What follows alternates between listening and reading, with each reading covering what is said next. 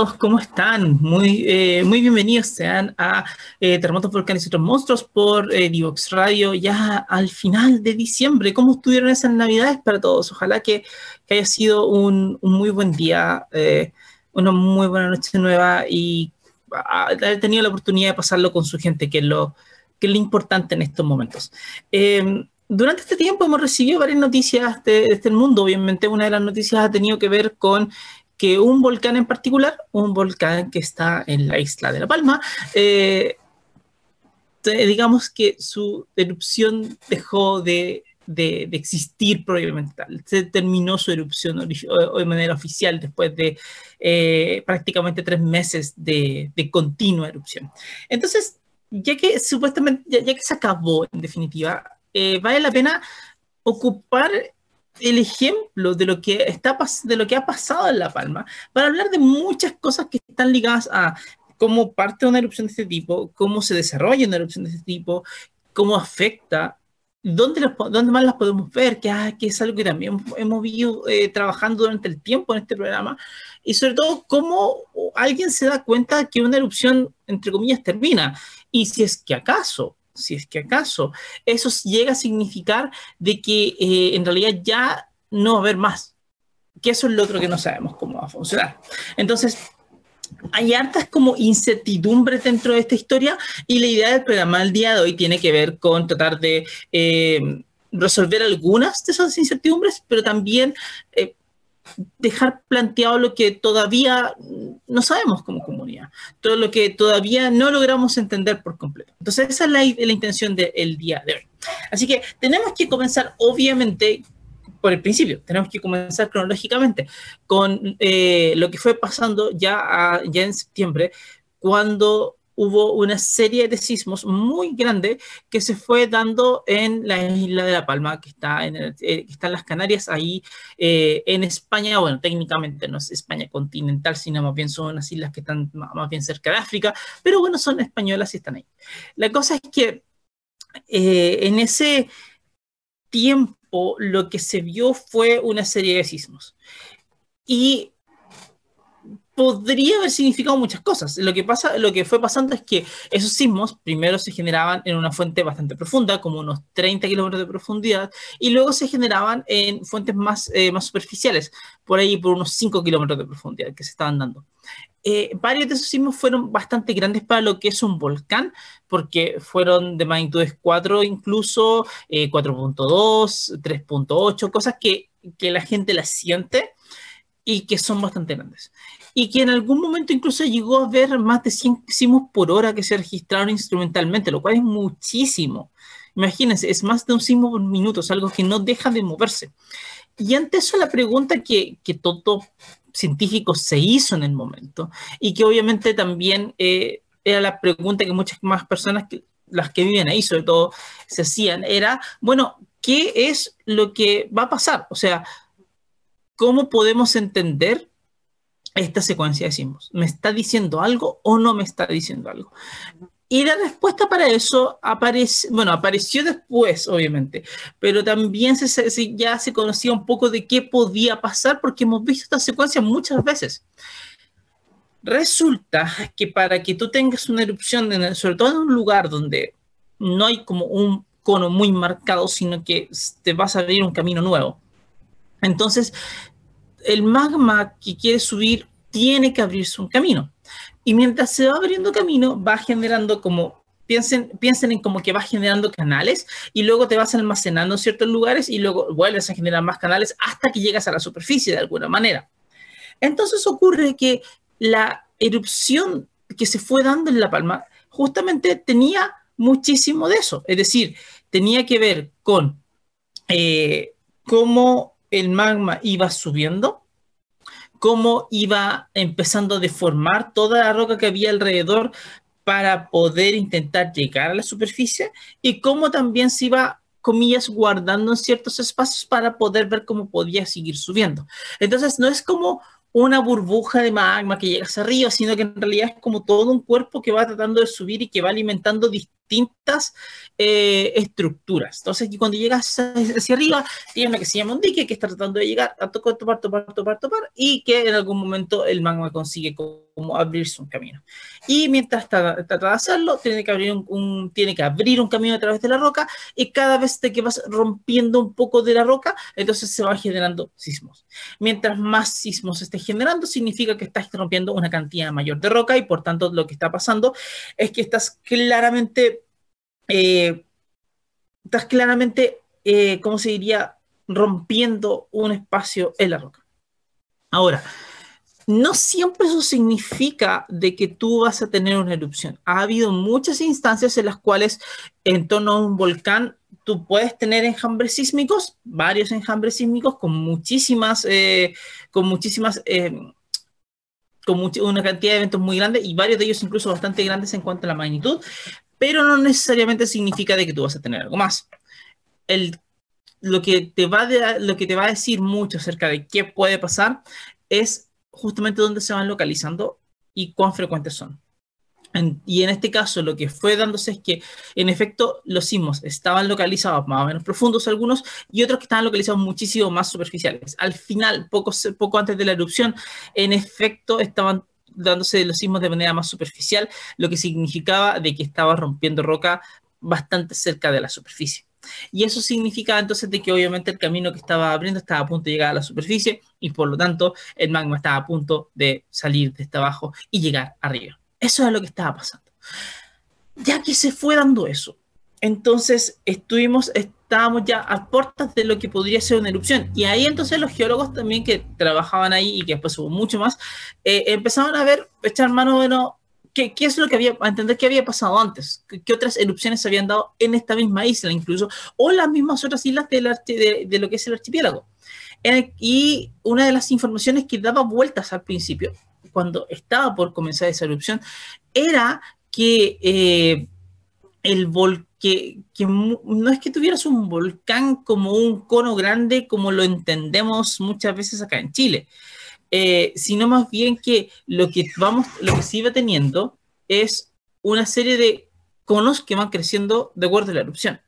Y eso es como raro, ¿no? Porque es como que el magma encuentra un espacio para salir, simplemente sale, y cuando va saliendo, entonces vas generando un montón de lava, vas mandando también un montón de ceniza, al, un montón de ceniza hacia arriba, que después caen y van formando un pequeño cono. Ahora, mientras va formando ese pequeño cono, entonces, lo que fue dándose muchas veces es que se formaba ese cono después de que... Eh, y después terminaba una erupción, que a veces duraba uno o dos meses, por ejemplo, eh, y después nunca más hacía una erupción por ese cono. Lo que significaba entonces de que el peligro, y que sigue siendo peligro latente en La Palma, es que una próxima erupción puede ocurrir eh, casi en cualquier lado. Tienes un dique que quiere salir que, de magma que quiere ir tratando de subir y que no va, y que va a encontrar el camino que pueda. No es como que tenga un camino favorito a través del cual va a subir y que va a ayudar a generar un gran volcán. Eso no, no, no estaba pasando. Y claro, la última erupción había sido ya hacía varios, varias décadas, en particular creo que había sido antes de 1950, así que ya era harto tiempo que había pasado. Y por lo tanto, las, la noción de lo que podía ocurrir era muy baja entre las personas, porque, bueno, son muchas décadas y querámoslo o no, si no hacemos un ejercicio constante de poder recuperar la memoria eh, respecto a las cosas que han pasado, la perdemos. Y nos pasa mucho en todo el mundo, de que vamos perdiendo la memoria, de que se nos van olvidando justamente las cosas que han ido pasando y, por eso es tan importante que eh, podamos eh, ir recordando estas erupciones antiguas. Ahora bien, siguieron, sigue temblando. Siguieron habiendo muchísimos sismos por todos lados.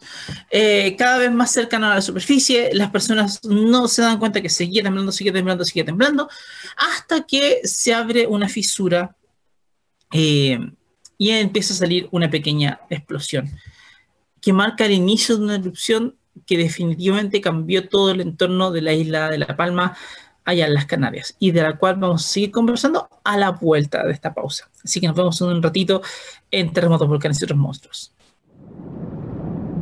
No te quedes fuera.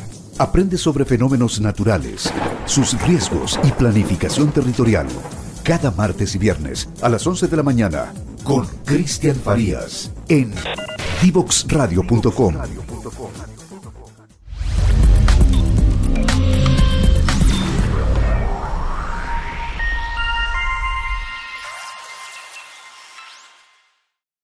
No te quedes fuera.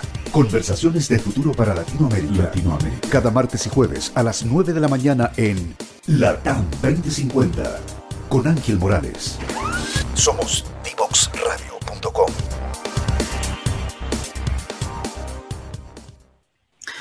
Continuamos en Terremotos Volcanes Monstruos aquí por Divox Radio y estamos hablando de la erupción de La Palma o de la erupción de Cumbre Vieja en La Palma, si quieren llamarlo, porque ese es el nombre que a esta altura ya tiene esta erupción.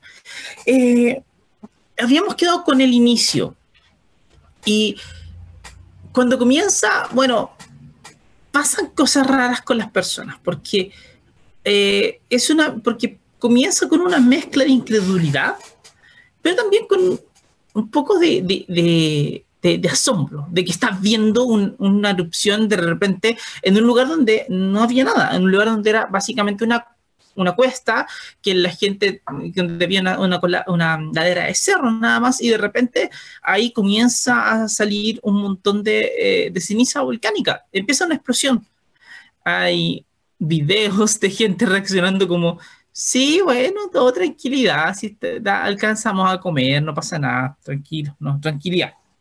Pero, pero lo que sí es que con el, con el tiempo, con el pasar del tiempo, eh, las emociones fueron cambiando bastante. Y claro, lo que al, principio muchos tenían miedo y como que empezaron a decir, ya, quizás no es tan terrible, los que pensaban que no era nada terrible empezaron a darse cuenta que esto sí podía ser un poco más complicado. Eh, y luego la erupción empezó a agarrar una importancia eh, muy grande, porque resulta de que empezó a liberar un montón de lava también. Ahora, en general, en un volcán, la lava es probablemente lo que menos te va a importar de un volcán. Y eso es porque la lava es lo que sale cuando tienes, eh, cuando el magma pierde una buena cantidad de gas y, simplemente llega a la superficie y sale y comienza a, deslizarse. Claro, el tema es que se desliza y el, la lava no es nada más que roca fundida. Entonces, te deslizas y el alcance que tienes es relativamente bajo. Ahora, puedes tener grandes erupciones con mucha lava porque podrías tener erupciones que puede que no sean tan explosivas, pero que sí tengan un gran volumen de lava que estén soltando, como de hecho es el caso de esta erupción.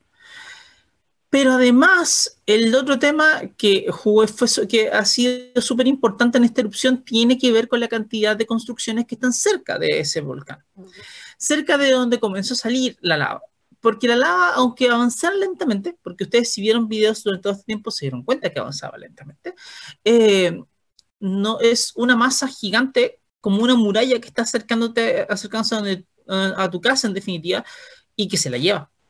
Y no hay nada que hacer, porque no tienes manera de, de, desviarla ni nada, solamente va a ir donde topográficamente pueda ir, o sea, va a ir bajando y encontrando los canales a través de los cuales se va a encajonar para poder finalmente llegar a las partes más bajas. Y de hecho lo que terminó pasando fue que los distintos ríos de lava fueron llegando hacia el mar en distintos lugares. Y mientras llegaban al mar, eh, tocaban hacia abajo, se generan como cascadas de lava, impresionantes cascadas de lava, tocaban hacia abajo abajo, se, abajo se enfriaba rápidamente y se empezaba a crear nueva tierra, entonces de pronto la isla ahora era un poco más grande. Y eso fue pasando en esta erupción, eso fue pasando dentro de la isla de La Palma. Ahora, lo que sí es que para las personas que vivían en, la, en, el lugar, eh, eso no era nada de bonito. Y ahí es donde eh, empezamos a ver justamente todas estas eh, imágenes, todos estos videos de ríos de lava que se estaban llevando casas y que se estaban llevando edificios, que se estaban llevando las industrias, porque eh, arrasaban con todo lo que encontraban simplemente de una manera muy lenta e inexorable, ¿verdad? Pero lo iban haciendo. Y el volcán, entre, tanto, no dejaba de mandar lava. Entonces empezaba a, avanzar un flujo y detrás venía otro que lo seguía empujando y que seguía alimentando y después se montaba otro encima y así se empezó a generar básicamente un gran campo de lava. Ahora bien, una cosa súper importante dentro de estas erupciones es que mientras está ocurriendo, no siempre, bueno, en realidad casi nunca tienes una idea muy clara acerca de cuánto tiempo va a durar, porque eh, tienes que ir siguiendo exactamente qué te dice el volcán y cómo, cómo se muestra el volcán. Y ahí hay unos cuantos parámetros que la gente mide que son súper importantes. Miden, la gente mide gases para ver qué cosas se está emitiendo, pero también pone sismómetros en todos lados. De hecho, eh, hay volcanólogos bien famosos que han dicho varias veces eh, algo que yo estoy muy de acuerdo con ellos, que es que si tú vas a monitorear un volcán y si no tuvieras dinero para nada, salvo un instrumento, lo que haces es poner un sismómetro. Si tuvieras plata para dos instrumentos, pones dos sismómetros, porque los sismómetros te van a indicar justamente lo que está pasando en el suelo, cómo se mueve, y tú puedes a través de eso interpretar un poco qué cosas estás pasando. Al ir estudiando las señales es en el sismo es, eh, que, va, que se van registrando en estos aparatos, entonces tú puedes eh, tener una idea de qué cosa está pasando. Y claro, las señales de los volcanes son distintas. Ah, ya, hablamos de cuando se rompe roca, por ejemplo, que se van generando sismos que la gente siente, pero también resulta que hay otro tipo de señales que tienen que ver con el fluido que está moviéndose. Entonces es como, es como cuando ustedes han regado el pasto y sostienen una manguera. Ustedes saben que cuando van, agarran una manguera y, y corre agua a través de ella, ustedes van a sentir cierta vibración en las paredes de la manguera porque está pasando agua todo el tiempo. Bueno, algo sí ocurre en los volcanes, pero obviamente no es agua, sino que es roca fundida, con gases, con minerales, con muchas cosas, con cristales, pero eh, eh, aún así se genera esta vibración y esa vibración sí la podemos capturar con distintos instrumentos.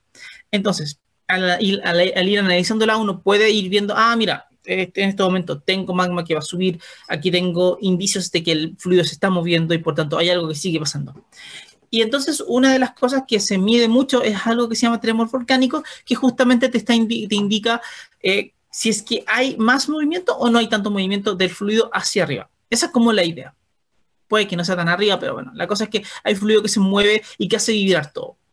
Mientras más cerca de la superficie estés, la idea es que se puede capturar más fácil porque tus sismómetros obviamente están puestos en el suelo. Entonces ahí es donde puedes ir viendo qué pasa. Pues bien, mientras fue dándose la erupción, se iba registrando mucho de este tremor y que tenía mucho sentido porque la verdad es que seguía tirando un montón de magma hacia arriba. Entonces era magma que, que, que subía, subía, subía y seguía erupcionando.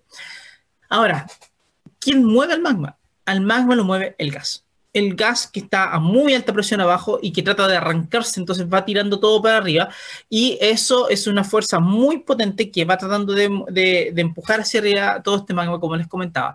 Si es que el magma es poco viscoso, muchas veces pierde mucho gas y, cuando, y te empujan hacia arriba, pero cuando llega hacia arriba simplemente empiezas a bajar con ríos de lava, como ya lo hemos visto en esta erupción. Pero más de una vez, varias veces en realidad ocurre que eh, se puede acumular eh, una mayor presión de gas y que cuando encuentras que estás arriba, arriba hay mucha menos presión que la que tienes abajo y eso implica de que el gas trata de arrancar rápidamente y al hacerlo rompe el magma. Como cuando uno rompía un vaso de cristal eh, o un vaso cualquiera, un vaso que uno tenía muy caliente y que le ponías hielo y esta cuestión se rompía, algo sí pasa. Se rompe el magma que está muy caliente a muy alta presión abajo y arriba está muy frío y a muy baja presión el gas trata de arrancarse, se rompe y muele el, muele, el magma en trozos muy chicos y ante ello el magma, eh, eh, esta, esta, erupción empieza a tener eh, columnas de ceniza. Entonces se supone que las grandes erupciones, las más explosivas, tienen una fuerza tremenda porque, bueno, tienes mucha presión de gas que permite tener una gran cantidad de ceniza volcánica y mientras más fuertes, mientras más potentes sean las erupciones, mayor va a ser la, explosividad de esas erupciones. Esa es como la idea. Por eso en volcanología se usa el índice de explosividad volcánica para referirse al tamaño de las erupciones o para dar una especie de magnitud de ellas. Sin embargo, no todas las erupciones van a ser tan explosivas y la erupción de La Palma no fue tan explosiva, porque el, protagonista, como les dije, fue, eh, fueron los ríos de lava. Los ríos de lava que fueron, que fueron moviéndose y que avanzaban lentamente y que fueron agarrando todo lo que había alrededor. Pero mientras seguían saliendo los ríos de lava, fueron pasando varias cosas. A veces tenías, eh, tenías columnas explosivas un poco más grandes porque se acumulaban casi y seguías para arriba, otras veces no había columna tan explosiva tan grande, pero sí tenía fuentes de lava. Es decir, que eh, imagínense que tienes suficiente cantidad de, presión de gas adentro y que vas tirando todo para arriba. Entonces, tiras magma para arriba, las tiras, los tiras, lo tiras y se genera este tipo de fuente que sale volando como esta especie de llamarada. Que si lo pensamos, implica esta fuerza porque están moviendo grandes trozos de roca a unos 500 metros de altura. O sea, lo tiras a 500 metros de altura. Es muchísima la velocidad que tienes que tener abajo y por tanto muchísima la energía que necesitas para poder mantener ese proceso andando. Y eso fue lo que se dio. Mientras se iba, mientras se dando también, eh, empezó a caer ceniza en todos lados, sobre todo cerca del volcán, pero mm, ceniza en todos los lugares. Y eso empezó a generar el, el cono del volcán, porque esto empezó a caer la lava empezó a acumularse también y, solidificarse cerca del volcán mientras seguía avanzando para abajo. Y después caía ceniza, un poco más de lava, ceniza, lava, y empezó a generar un cono. El cono que hoy día está todavía ahí, obviamente, porque no se ha destruido y es muy difícil que se vaya a destruir. Con el pasar de, siglos eh, eh, y de milenios, va a empezar a erosionarse, obviamente, y ya no va a ser tan grande como, como antes, pero ahora está bastante, eh, entiendo que es un cono que está como 500 metros de altura, si mal no recuerdo, pero ya es bastante grande. Y entonces ese cono que se ha ido armando a través de esta erupción eh, es lo último que va a ir quedando junto con el, gran campo de lavas que tienes. Pero fíjense que ese cono, nosotros vimos hartas imágenes porque lo podíamos ver 24/7, eh, donde el cono cada cierto tiempo como que se colapsaba un poquito. Y eso es normal, porque imagínense que esto es que realmente como construir un gran castillo de arena. Eh, pero en vez de arena tenemos ceniza volcánica y aparte tenemos lava que vamos metiendo entre medio para poder como eh, pegar todo de alguna manera.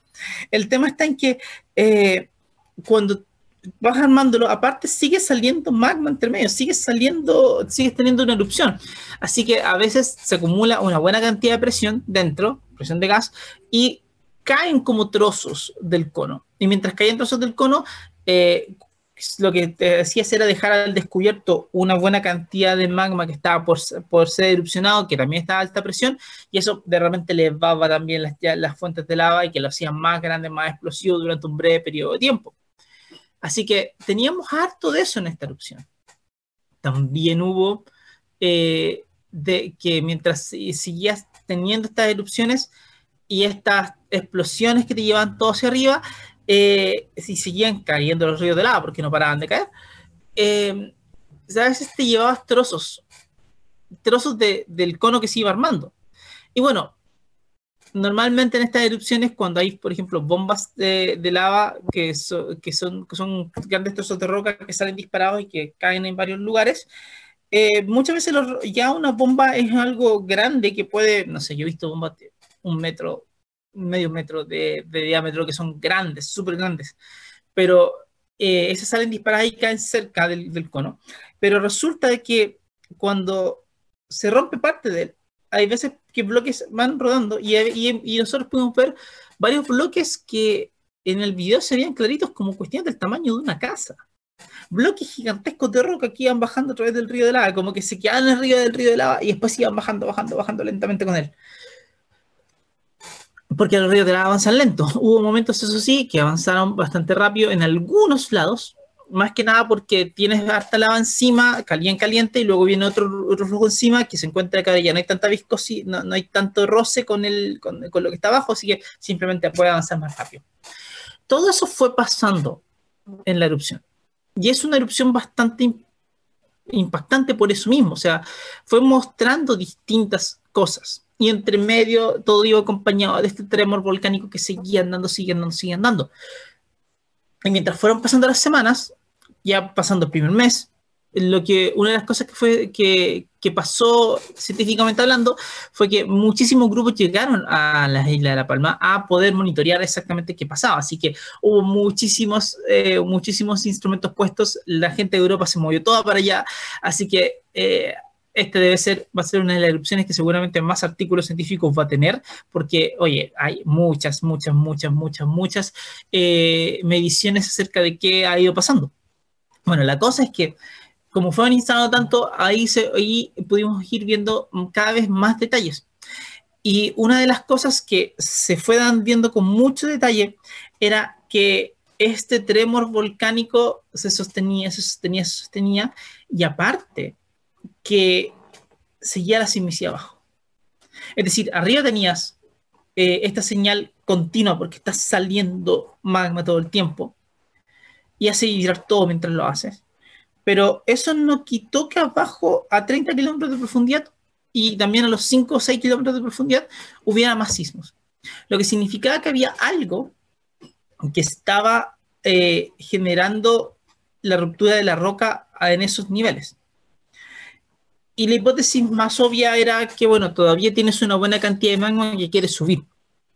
Por lo tanto, ese magma está ocupando espacios, tiene alta presión, está rompiendo y que necesita moverse a otros lugares y va a seguir abriendo camino. Entonces, eso lleva a que, si bien ya no tienes, ya tienes caminos abiertos y el magma va a salir por ellos, el hecho que estás teniendo todavía sismos en varios lugares significa que todavía hay más cosas que erupcionar. Y por lo tanto, cuando ya llevábamos como dos, tres semanas de erupción, era bastante obvio que no iba a parar pronto. Y la duda que empezaba a aparecer en la cabeza de todos era, bueno, ¿cuánto tiempo más? La las erupciones más antiguas en la isla de La Palma no habían sido tan largas, habían durado un mes, mes y medio, creo que 60 días había sido como otra, pero nunca algo tan largo como lo que se fue dando ahora. Pero, pero de todas maneras significaba que seguramente quedaba mucho por decir, porque si había volumen que de magma que erupcionar, eh, en algún momento iba a querer llegar hacia la superficie y salir nuevamente. Bueno, eso en efecto fue la hipótesis que se, que se estuvo manejando en muchos lugares, de que esto iba a continuar un tiempo, meses probablemente. Nunca, nunca escuché a alguien hablar de años, pero sí se habló de meses. Y, y entre medio, obviamente, vas haciéndole el seguimiento al volcán, viendo eh, si es que ese tremor se mantenía o no se mantenía, si es que seguías teniendo sismicidad o no seguías teniendo sismicidad.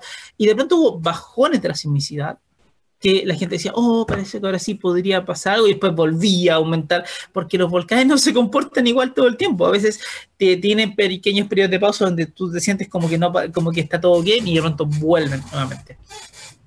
Y también en el hacia arriba se vio que a veces tenías momentos con mayor explosividad, con grandes columnas de, con columnas de ceniza que llegaban a unos cuantos kilómetros de altura, dos, tres kilómetros de altura, y de repente ya no había tanto.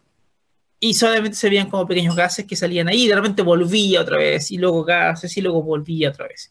Porque eh, los volcanes van pasando por sus tipos de comportamientos que a veces pueden ser bastante erráticos y eso hace muy, muy, muy, muy difícil como predecir exactamente qué es lo que van a hacer después. Y eso se fue dando en esta erupción. Y mientras los ríos de lava seguían andando, ya hubo varias coladas que fueron llegando al mar, no solamente una, sino que fueron llegando varias, y que fueron agarrando todo un campo de lavas, como les comenté. Y con el tiempo, de pronto, mm, la gente se fue dando cuenta ya en las últimas semanas de que eh, esta señal de tremor volcánico se acabó un día. Y se acabó. Un día paró. Tuvo una serie de explosiones más o menos grandes a principios de diciembre y de repente paró. Se detuvo y ya no había eh, una gran columna de ceniza, no había fuentes de lava. El magma, la lava no estaba fluyendo nuevamente.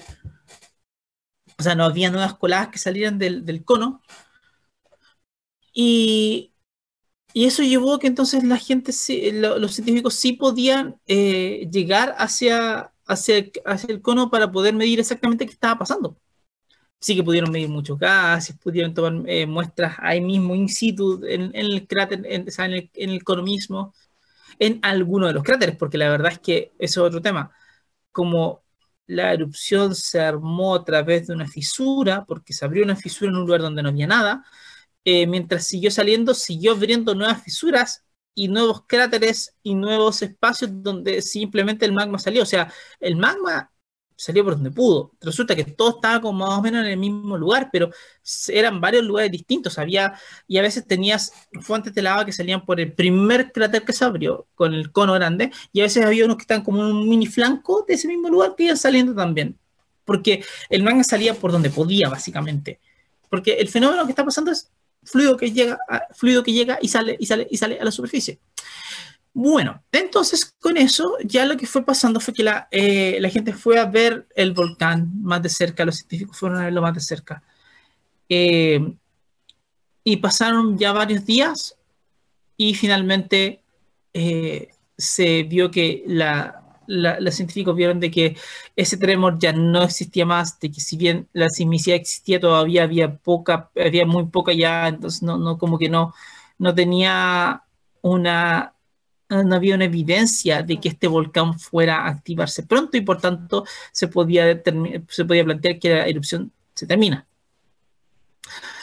Ahora, dado el tipo de erupciones que han ocurrido antes, eso implicaría que probablemente no vuelva a haber una erupción a través de ese mismo cráter, o a través de ese mismo cono, a través de ese mismo sistema. Sin embargo, eso no siempre pasa, no porque eh, los otros vecinos les haya pasado algo, significa que no va a volver a salir lava a través de ese lugar, no, no vas a volver a tener una erupción a través de ese lugar, porque ha pasado muchas veces en muchos otros lados del mundo, donde de pronto hay pequeñas reactivaciones en torno al mismo lugar y que el magma vuelve a tratar de salir. Pero pareciera ser que este no va a ser el caso. Sin embargo, eso no quita, eh, y por lo mismo, como puede darse algo un poco más complejo más adelante todavía, eh, los niveles de alerta no han bajado el nivel de alerta del volcán sigue siendo alerta roja y por tanto no se ha planteado que, que, hay que relajarse todavía. El volcán sigue muy monitoreado y este es el momento para poder ir entendiendo mucho mejor qué es lo que ha ido pasando con el volcán, es decir, cuán estable realmente está el volcán. Eh, entonces, todo eso es relevante. Aparte, el volcán, después de haber liberado tal cantidad de magma hacia la superficie con toda esa lava que soltó, obviamente también pasa por ciertos cambios, porque abajo hay mucho fluido que subió. Y abajo eso implica que hay agujeros o sea, no agujeros, sino que espacios abiertos donde en los cuales el magma estaba antes y que después ya no está. Así que claramente ah, va a seguir habiendo un poco de sismos quizás más profundos en las partes que se están como reacomodando. La roca se reacomoda un poco porque ya no hay espacio, entonces como que cae en algunos lugares y eso, eso te va a generar varios durante quizá un tiempo hasta que, hasta que toda la zona se termine de reacomodar. Y luego eh, ya va a dejar de temblar mientras siga siendo totalmente estable. Entonces, eso es lo que se ha visto hasta ahora. Y eso lo marca un poco el fin de esta erupción. Una erupción que, por cierto, ha tenido en su columna de ceniza, tuvo rayos también, porque eso le llamó la atención a esta gente, que eh, que se generan estos rayos que no tienen una explicación muy clara, pero hay varias potenciales ideas de por qué se generan, pero la cosa es que aparentemente por la fricción entre las partículas se genera un montón de estática y eso genera descargas después que, eh, que van dando estos rayos. hubo varios rayos, eh, hubo varios rayos dentro de la, de la, columna eruptiva cuando se fue dando. Una erupción que, de nuevo, tuvo grandes fuentes de lava, que tuvo grandes, que, que, tuvo muchos ríos de lava y que y que cambió completamente la geografía de la, de la isla de La Palma, pero completa. Entonces, ahora, lo importa, ahora una de las cuestiones más relevantes es ver qué pasa después. Pero para poder entender qué pasa después hay que ver qué pasó antes. Es decir, cuáles fueron los daños, por qué se dieron esos daños y un poquito entender qué es lo que se puede hacer después. Así que volvemos en el siguiente bloque a hablar un poquito más de eso eh, para poder seguir comentando lo de La Palma y entender un poquito el contexto de esta erupción dentro de todas otras cuantas erupciones en el mundo que se han dado de una forma parecida. Así que volvemos en el siguiente bloque de terremotos, volcanes y otros monstruos en un instante más.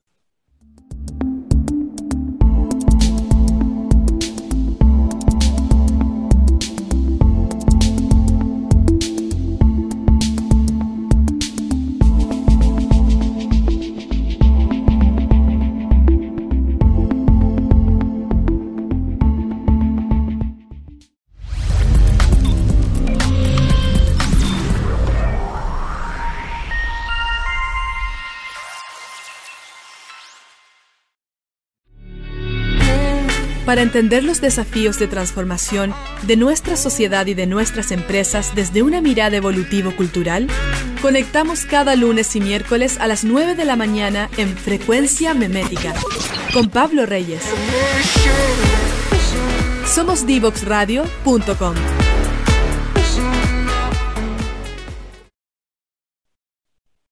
Continuamos en Terremotos, Volcanes y otros monstruos aquí por Divox Radio hablando de la erupción de La Palma que ya oficialmente se dio por terminada. es difícil no, no ponerse, eh, no, no, no, verse afectado por la parte humana de la erupción. Yo creo que es, es una línea muy importante que hay que marcar siempre. Porque resulta de que eh, bueno, la isla completa en realidad es una isla que se forma a través de muy distintas erupciones volcánicas.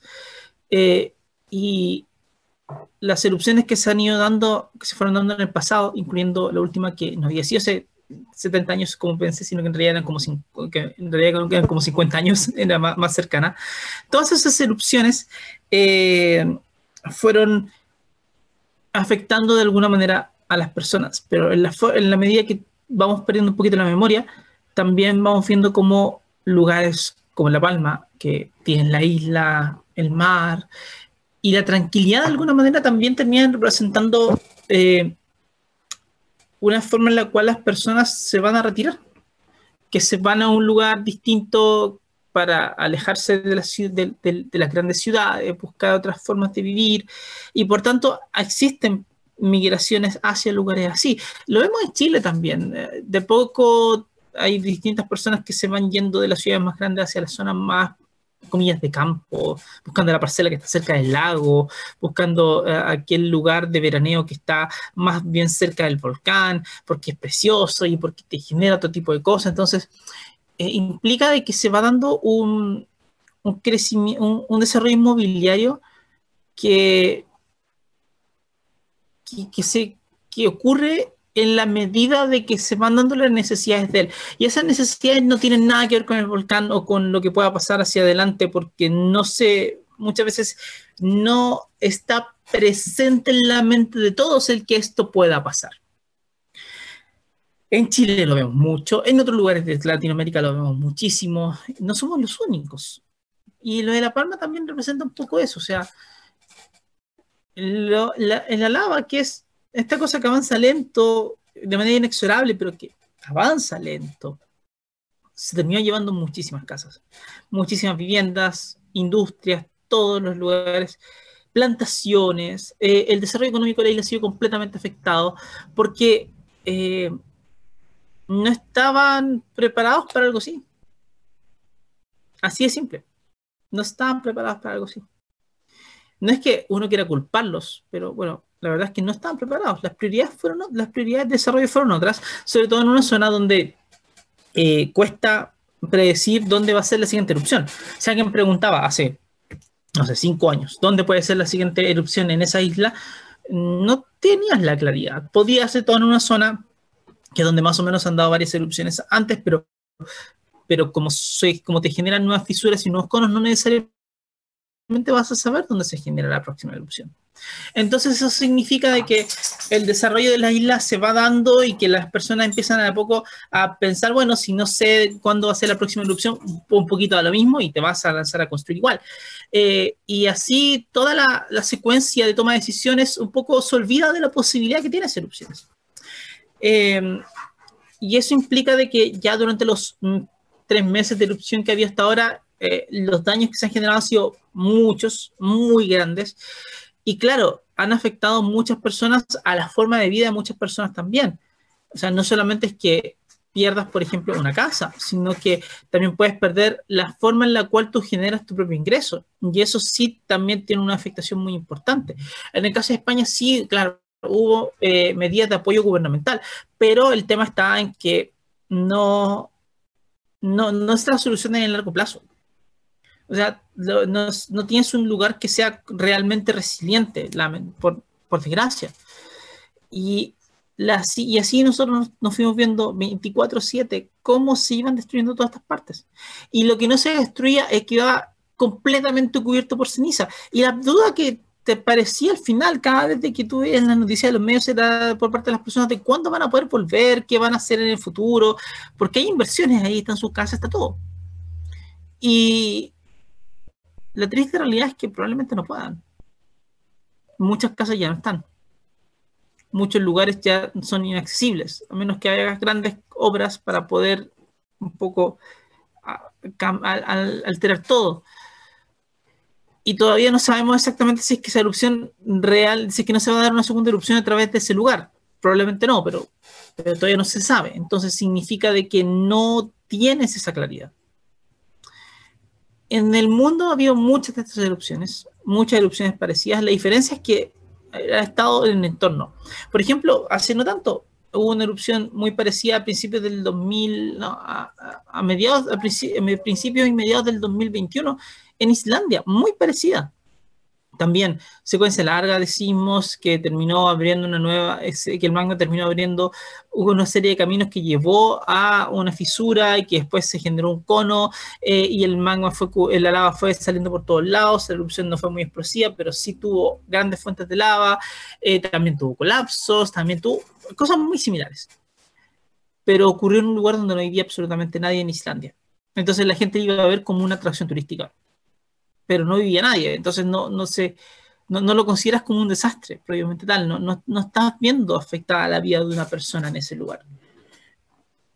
Hay otras erupciones con otro tipo de magmas, un poco más, más viscosos, como por ejemplo la, erupción del cono Navidad en 1988 en la región de Araucanía, acá en Chile, donde también la erupción comienza a través de un a través de, un, de una fisura, se va formando un cono, se forma un gran río de lava mucho más viscoso que el, el, de, el de, La Palma y por tanto avanzaba mucho más lento y no, te, no, era tan voluminosa toda la erupción. Pero la erupción sí tuvo ceniza con mucho flúor, el flúor termina cayendo después en las en los pastos que comían los animales y eso terminó matando y envenenando los animales y eso después generó un gran daño para una zona que dependía fuertemente de esos animales. Una zona muy pobre del país que enfrentó un invierno de 1989 muy complicado por lo mismo, porque no tenías animales, no tenías plantaciones, no tenías nada. Y claro, nadie murió ni ninguna casa se fue por la lava, pero sí ocurrió que los efectos de la erupción afectaron de manera indirecta a lo que pasaba con las personas y les hizo muchísimo daño. Y eso tiene que ver con, eso te muestra un poco cuán frágil puede ser nuestro entorno, cuán frágil puede ser la forma en que nos plantamos frente a estas, frente en el caso de la erupción de Conavier se duró como un año y un poquito más, eh, pero la parte más dura fueron los primeros siete meses.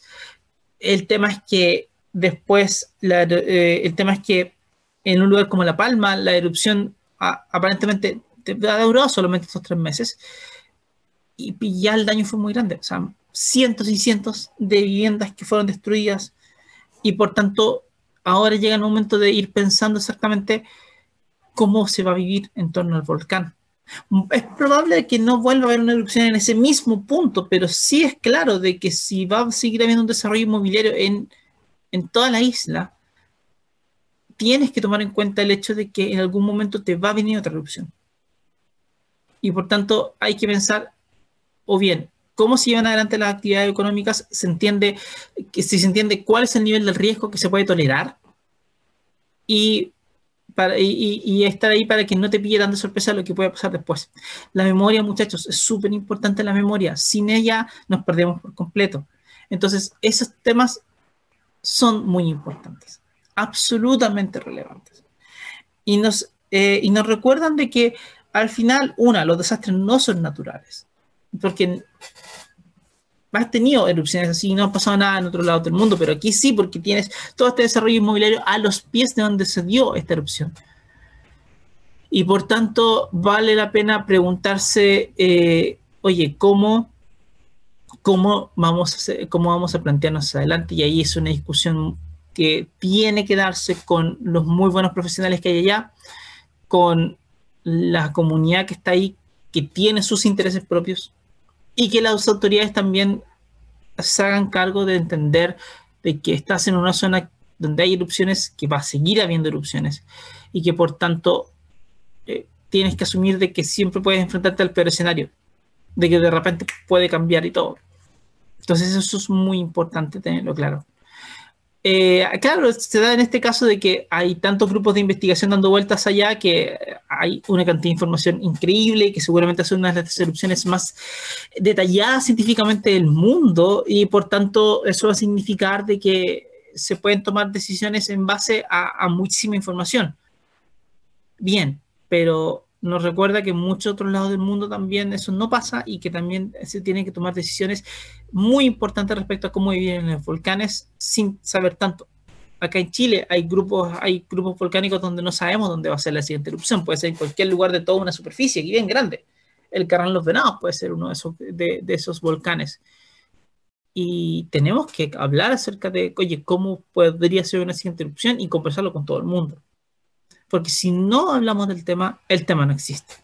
Así que quiero dejarlos con esa última parte. Eh, y también es súper importante, claro, antes de cerrar, hubo harta noticia falsa en torno a esto. Harta, porque la erupción fue tan viral que no faltaba quien inventaba la noticia de que ahora sí se iba a evacuar toda la isla cuando no iba a pasar. Que un portavoz de no sé dónde había dicho que esto iba a ser un desastre gigantesco, no iba a pasar. Que iba a haber un mega tsunami, que no iba a pasar. Eh, y se inventan muchísimas noticias falsas y que te matan mucho porque hacen que las personas tomen malas decisiones, eh, de que no te tomes en serio lo que pasa con cada, con cada uno de ellos, de que de alguna manera u otra caemos presa de este miedo gigantesco colectivo que, que, no, te, que no te deja... Eh, no te deja procesar lo que está pasando y no te deja entender cuáles son los escenarios. Nosotros tenemos que buscar entender los escenarios, tenemos que buscar eh, entender qué es lo que pasa para que podamos tomar las mejores decisiones posibles. Necesitamos colaborar entre científicos, autoridades y personas de la sociedad que no son científicos. Todos somos importantes en esta historia. Y eso sí, muy, y para eso tenemos que matar las noticias falsas. Nos hacen pésimo porque, nos, no, porque conspiran contra este bien común de que podamos ser más resilientes frente a estas cosas. Así que los dejo con eso. Muchas gracias por estar con nosotros el día de hoy. Esto ha sido el programa de la, de, la isla, del volcán de la isla de La Palma. Así que nos pueden seguir en nuestras redes que están acá abajo, como siempre. Eh, estamos en Facebook, en Instagram, en Twitter, en LinkedIn. Pueden, pueden escucharnos después en SoundCloud, en Spotify y nos pueden ver esto en YouTube después. Así que eh, por favor vayan, los invitamos a poder estar ahí con nosotros. Que tengan una gran semana y por cierto, que tengan un increíble año nuevo. Que, este, que el 2022 sea un mejor año para todos. Un abrazo grande y que estén muy bien.